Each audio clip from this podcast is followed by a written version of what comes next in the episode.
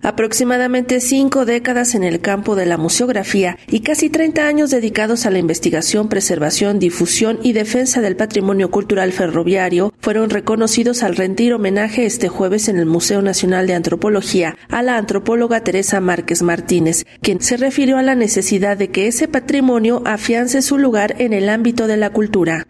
El patrimonio ferroviario es enorme, pero ese programa nacional de rescate de patrimonio no se hubiera podido llevar adelante si no hubiera sido por los propios ferrocarrileros. Entonces es un proyecto que tiene mucho de turístico, de movilidad, de naturaleza, pero sobre todo tiene este planteamiento que también transforma culturalmente el espacio en donde está. Yo creo que es un patrimonio que tiene que conseguir su lugar en la cultura. En la ceremonia estuvo presente el director general del Instituto Nacional de Antropología e Historia, Diego Prieto, quien reconoció la labor en torno al poco difundido patrimonio industrial y ferroviario que ha realizado la hoy directora del Museo Nacional de los Ferrocarriles Mexicanos, a la par de los propios exferrocarrileros. Tere Márquez incursiona en un patrimonio que hasta hace tres décadas estaba muy poco considerado, el patrimonio industrial, el patrimonio ferrocarrilero. Y desde 1996 empezó este empeño por recuperar este patrimonio de los bienes, de los saberes y de la cultura ferrocarrilera de este país. Creo que la tarea que ha encabezado Tere junto con un gran equipo, hay que reconocerles esta labor, pero también a los ferrocarrileros, sobre todo exferrocarrileros que de verdad constituyen una comunidad para conservar una memoria que no se debe perder, no solo por lo que hace a la industria ferroviaria, sino también a la cultura del ferrocarrilero, a la lucha obrera en este país.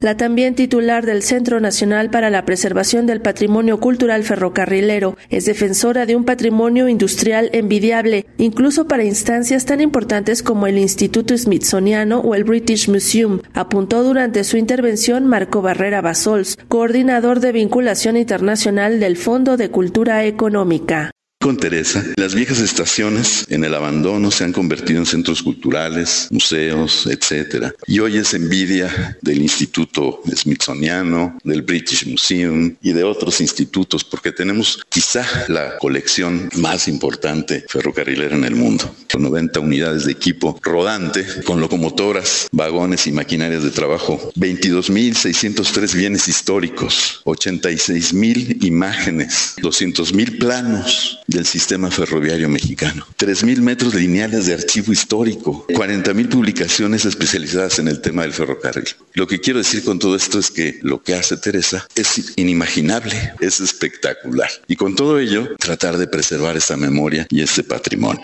En la parte final del acto, el periodista Luis Hernández Navarro se refirió a la labor de la homenajeada como defensora del patrimonio frente a quienes impulsan la desamortización de los bienes culturales. Ha estado dedicada a defender el patrimonio histórico frente a quienes impulsan la desamortización de los bienes culturales a favor de la industria turística y recreativa y del capital inmobiliario, pero también de quienes pretenden cual disneyizar nuestro pasado.